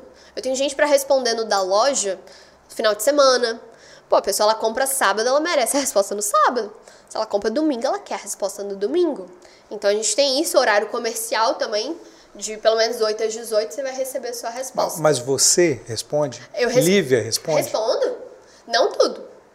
Hoje eu tenho pessoas pra ajudar, mas Aham. no meu pessoal, que tem hoje 120 mil seguidores, eu respondo tudo. Respondo. É ali que você está em contato com o cliente, é ali É. que você sabe o que, que ele quer, o que, que ele não quer. É ali que você me desaforo mandou. também, não? Ah, pouco. Eu acho também, quando você começa a crescer, você precisa delegar essa parte. Aham. Você não pode ficar ouvindo crítica porque te desmotiva. Você precisa ter alguém que lide com isso. Uma coisinha errada, você já fica. Eu fico chateado o dia inteiro. Porque eu não sei separar a Lívia da pessoa jurídica, a lojinha da Lívia. Porque não tem a como pessoa separar. Tá comigo. É a mesma pessoa, né? Então, hoje a gente tenta tratar sempre o cliente em primeiro lugar. Deu errado, manda de novo, se vira para tentar fazer ele feliz. Mas do, do aeroporto, ela mandou uma mensagem. Queria muito a lojinha da Lívia no aeroporto. Eu, porra. Aí eu entrei no Instagram dela e tinha mesmo lá, que ela tava, trabalhava no aeroporto de Vitória. Aí eu mandei mensagem, a gente começou a conversar no WhatsApp, ela falou, ah, vem conhecer aqui a oportunidade. Aí eu fui com meu pai. E meu pai já, olha as coisas que ela inventa. Porque eu lembro quando a gente foi pro prédio de mil metros, todo mundo falou, nem pensar. Nem pensar, doida. E depois acabou dando certo e tá pequena, aham. E aí, acabou que a gente foi no aeroporto, conversamos, eu saí maravilhada. Fiquei, caraca, oportunidade perfeita. Porque é uma vitrine, nosso objetivo ali não é, caramba, eu quero ter a loja mais lucrativa do estado. Não, eu quero ter uma vitrine Aham. de pessoas que estão passando por ali e possivelmente levar a loja para outros estados. Então você tá ali, depois você tá no Rio, depois você tá em São Paulo. E isso foi também o que eles me ofereceram. As lojas de lá foram para outros estados. Aham. Então é, uma, é um crescimento, é uma expectativa ali. E aí a gente conseguiu negociar. Saiu muito legal para os dois lados. O único ruim, a gente não abriu, tem seis meses para abrir já. Você não consegue mão de obra ali. Você só trabalha de meia-noite às três da manhã fazendo a obra. E ninguém quer pegar essa obra. É mesmo? Por quê? Porque o horário é muito pouquinho. São três horas Ah, de obra. Entendi. E as pessoas hoje ou quer cobrar muito caro por achar que é aeroporto, que dá muito trabalho e tudo mais, e querem me cobrar o que eu paguei em mil metros de loja. Eu não vou pagar. Então vai demorar um pouquinho ainda. A gente fala que daqui a pouco a gente vai aprender a fazer as coisas da obra, porque Pra tá fazer demorando vocês muito. mesmos. né? Mas aí foi algo que vai abrindo outras oportunidades. A gente foi convidado por alguns shoppings aqui para abrir. Só que eu acho que ainda não é o momento. Mas acho que uma coisa ela vai levando outra. Aí do shopping, do aeroporto, te chamam para shopping. É. Já chamaram para outros estados. Eu recebo proposta de franquia todo dia. E vai virar franquia? Não quero. Por quê? Porque é meu. Se for para abrir loja, eu abro. Então, atualmente não quero. Não vou falar nunca, nunca diga nunca. Mas hoje eu enxergo como uma empresa familiar. É meu, do meu pai, do meu irmão. Então, eu não quero algo para colocar hoje. Mas pode ser que futuramente é algo lucrativo, né? Franquia é algo interessante. é. Você consegue visibilidade a nível nacional, mas você precisa validar antes. Eu tenho quatro meses de loja. Você pode gostar do Não, modelo, mas você, você tem pode cinco gostar anos. de Você tem tudo. cinco anos da lojinha da Lívia, né? Mas a loja física é diferente. A gente tá aprendendo ainda. Eu descobri agora que vem criança na minha loja de 4 anos e eu fiquei, óbvio que vem criança. Mas você não pensa isso quando você vai abrir. No começo, meu público hoje, ele tem de 20 a 30 anos. Então são pessoas parecidas com a Lívia, que pensam como a Lívia, querem consumir como a Lívia. Acho que seu público é maior, né? Pelo menos de 15 a 30 anos. Porque minha filha tem 15 Não, mas no geral de, de compra varia muito entre, entre essa faixa, entre Aham. 20 a 30. Tem gente com 60 anos que liga todo dia e compra todo dia. Que virou fã, que compra realmente toda semana. A gente sabe o nome dela, sabe o nome da filha. Então é algo legal. Só que na loja física, a gente tem, tinha muito produto pra menina. Aí vem o menino. Não tem nada pra menino, não tem mochila de carrinho, eu só tenho mochila de 900 reais. Então a gente tá ainda aprendendo muito como funciona, como é que é o mercado. Eu não quero trabalhar com qualquer marca, então não adianta, eu não quero deixar de ser prêmio. Então você precisa filtrar. Eu não consigo hoje, ah, quero atender lista de material escolar. Só que tem marcas que fazem aquilo que eu não quero trabalhar. Então é muito pensado que como que você quer se posicionar, até onde que é oportunidade de negócio, até onde que faz parte da sua marca também. Acho que a gente ainda está nessa, mas temos trabalhado cada vez mais com um mix maior. Então a gente começou a trabalhar com tela, começou a trabalhar com essa parte artística que não tinha. Você vai É difícil achar crescendo isso. É difícil achar isso. de Parte artística, se não for em um lugar muito Muito especializado, específico, é, é muito difícil de achar. Só que quando você vai para a parte artística, É um mundo É. louco. É, tem pincel de um real e tem pincel de 300. E aí você precisa saber, ok, eu quero só um meio termo. Só que o meio termo legal. E para quem não entende tanto, é difícil. Então a gente vai muito em indicação de cliente. O cliente ele fala, Lívia, essa marca tem tudo a ver com você. Você devia trabalhar com ela. Então aí você começa a pensar, começa a olhar com outros olhos. Mas é algo que é um constante aprendizado. Você ter uma loja física é uma coisa, você ter o site é outra completamente diferente. Entendi. São dois mundos diferentes. Tem data para inauguração da loja no aeroporto? Quando Deus quiser. Mas ele não tá querendo. tá demorando, tá? Era dezembro. Estamos em março. É. E não começou a obra. Caramba. Tá muito difícil. Eles são muito exigentes para aprovar projeto. Eu achei que eu ia enviar o projeto e que tava tudo lindo. Aham. Tem dois meses para aprovar um projetinho. Então é muito vai e volta, vai e volta, tem que ser tudo do jeitinho. E contratar mão de obra é difícil. A gente contratou agora recente uma empresa para lidar com isso. Então a empresa. Ela, Se vira. É, exatamente. Eu não quero ter a preocupação agora em lidar com a obra. Aham. Eu quero que fique pronto. É, mais lógico, né? Exatamente. É, você trabalha 24 horas por dia? Todo dia, 7 dias por semana? É. E às vezes eu durmo. Então, você Hoje não, tem, falo- você não tem medo, não, de a máquina parar uma hora dessa? Eu viajei recentemente de férias. Foi literalmente as primeiras férias que eu falei, eu esqueci da empresa. Esqueceu mesmo? Esqueci que existe. Não queria olhar faturamento, não queria. Recebi algumas coisas pelo WhatsApp para resolver pontual, mas se eu abrir meu computador três, quatro vezes foi muito. Então, eu tava precisando, eu tava numa época que eu estava dodói da cabeça. Eu, eu não lembrava o que, que eu fazia. Eu tava lidando muito com as coisas no automático. Primeiro dia de viagem, perdi meu passaporte. Segundo dia, perdi meu celular. Eu fiquei, gente, eu preciso relaxar, preciso pensar o que, que eu tô fazendo. E aí, as coisas começaram a... Acho que eu tava precisando de descanso. Aham. É muito intenso, acho que exige muito também. É muita responsabilidade. Hoje são 40 famílias. Você não pode se dar o luxo de não vender muito. Você tem que pagar contas, você tem que pagar fornecedor, você tem que pagar todo mundo. Então, acho que eu tenho muita responsabilidade e eu fico muito pilhada. Porque você quer crescer, você quer fazer mais. Então, hoje eu tenho lidado melhor. Então, tem coisas que são inegociáveis pra mim. Então, eu malho Tipo? todo dia. Não adianta, uma horinha do meu dia não me perturbe. Eu estarei malhando. Então, são horários fixos que não importa o que estiver acontecendo, o que tiver de importante, eu estarei na academia. Então, são pequenas coisinhas que vão acontecendo. Eu estava lidando com estudos de uma forma. Vai passando, vai passando. Só que eu nunca fui assim. Eu era garota que tinha caderno bonito, que gostava de estudar, então tudo ia sendo deixado para última hora, para depois, porque vai tendo várias vertentes na loja que quando você vê, você fica muito pouco tempo resolvendo pequenas coisinhas que no final não rende nada, sabe?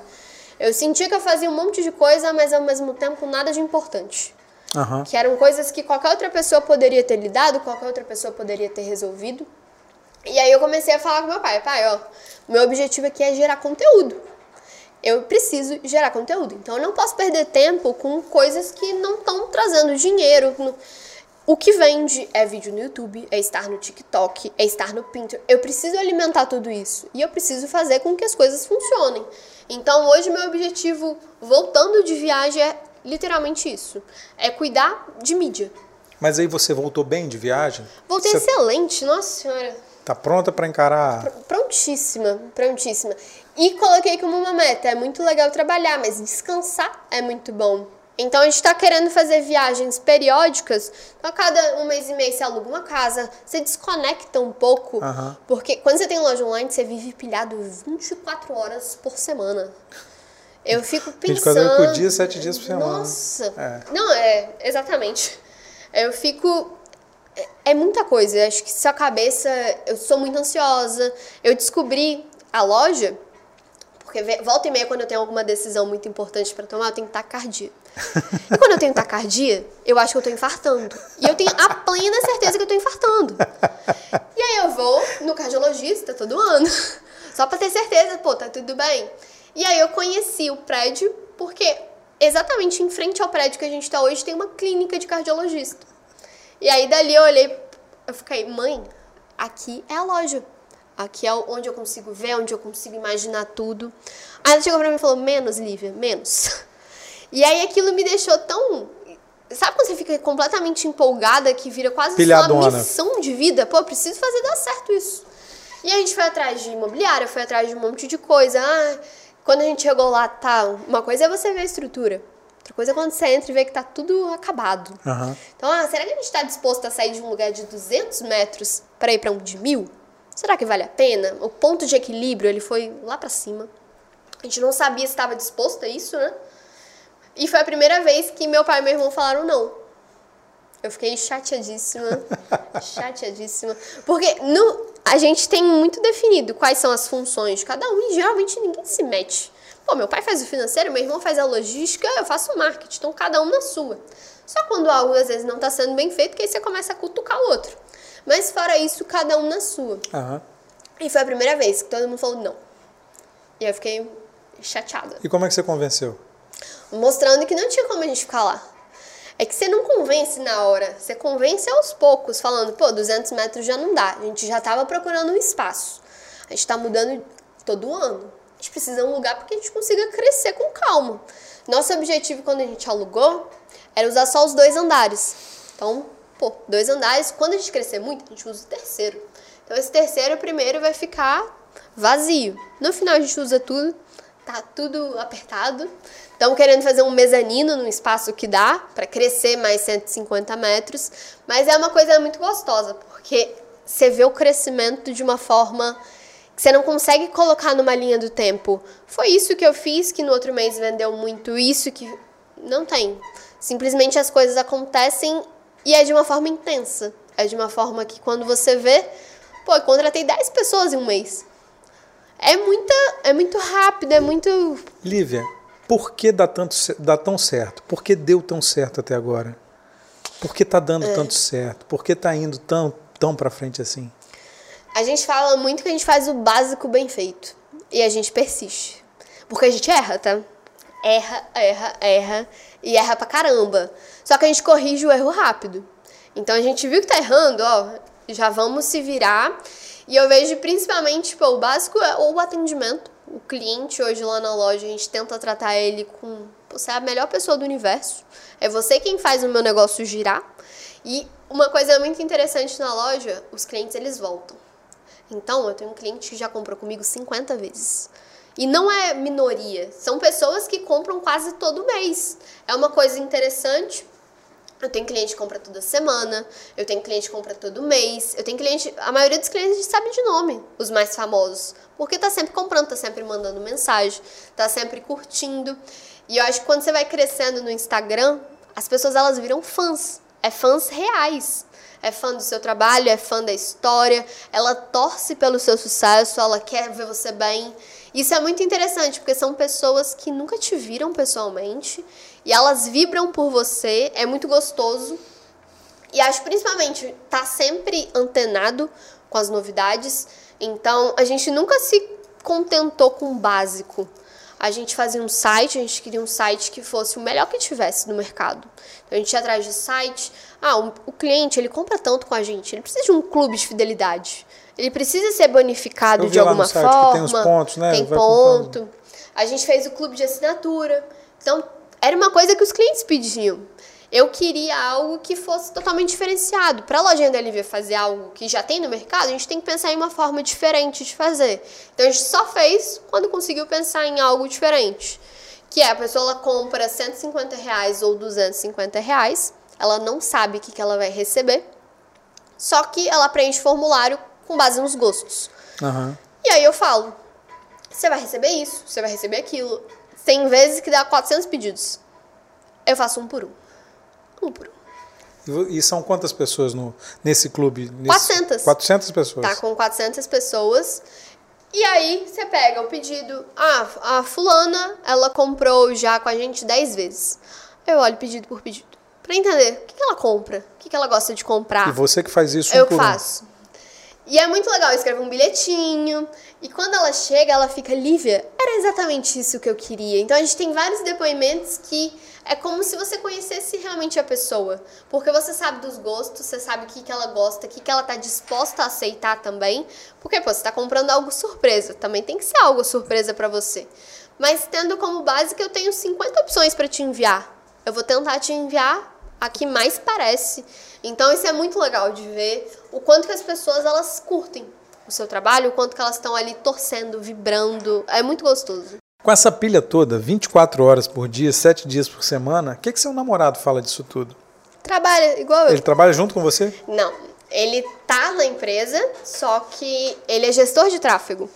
Ele saiu do direito, ele começou a trabalhar comigo, só que teve uma época que ele estava estudando demais, que ele estava indo para essa área, já tinha juntado dinheiro, mas ele não tinha coragem de largar e fazer isso. Então, ah, eu quero ser gestor é uma área muito nova, é uma área muito... Muito. nova, é muito promissora, mas é muito nova, as pessoas não, não conhecem Muito. direito, né?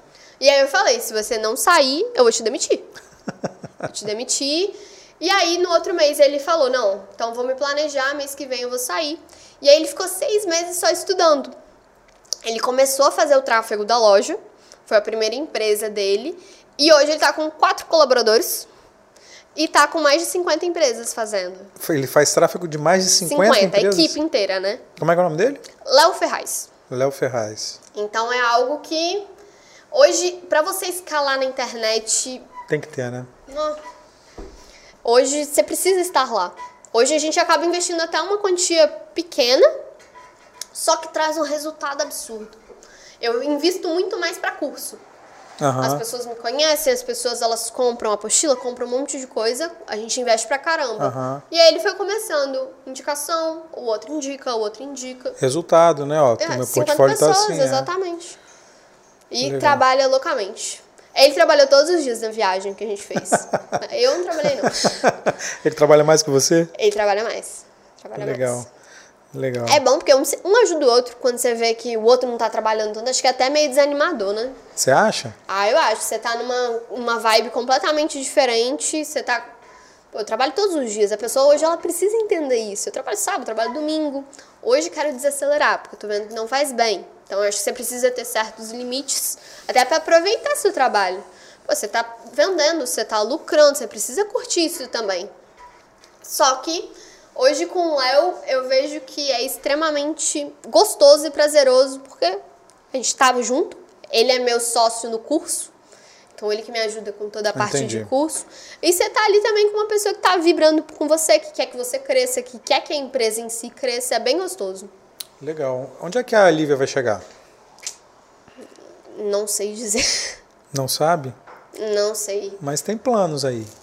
Eu tenho metas, acho que é muito de faturamento, de crescimento, de número de funcionários. Agora, se eu vou abrir franquias, o que, que eu vou fazer? Se eu ainda é muito cedo, porque as coisas elas mudam muito rápido. Às vezes a gente coloca uma meta e quando vai ver essa meta já bateu ou essa meta ela não atinge, é muito diferente no e-commerce. As coisas elas acontecem muito rápido. Às vezes você compra um produto, ele viraliza e você vende algo que você nem imagina de uma forma um mês. No outro mês já não tem mais nada daquilo, as pessoas já cansaram. Então, é uma coisa que você precisa ter muito cuidado. Eu sou uma pessoa também bem pé no chão. Eu acho que a gente tem que crescer, mas tem que ir com calma. Acho que tem tudo conspirado. Pô, vamos crescer conforme a gente consegue, conforme a gente aguenta. Porque senão, daqui a pouco você se perde. Tem muita gente no mercado, tem muita gente querendo encontrar soluções no mercado, tem muita gente querendo encontrar fórmulas no mercado, algumas pessoas atrás de fórmulas mágicas. As pessoas querem que dê certo, os negócios delas deem certo. Qual é a dica que você deixa para essas pessoas? Trabalhar dá trabalho. Eu falo isso todos os dias. As pessoas elas acham que você vai estalar os dedos e você vai acordar com vários pedidos, que vender online é só você colocar a loja no ar e pronto. Tudo funcionou, tudo deu certo. E não é bem assim, até você ser conhecido e vender todos os dias, demora. Os primeiros três anos de loja eu não vendia todos os dias. Tinha dia que eu não vendia. Tinha dia que eu vendia bem. Teve dia que não tinha uma pessoinha no meu site.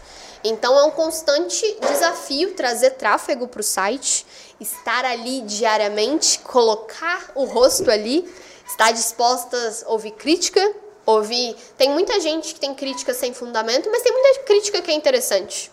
Tem muita crítica que você precisa parar e ver, pô, tem razão. Vou fazer isso melhor da próxima vez, vou tratar dessa forma. Então, hoje é muito difícil até você ver onde que você quer.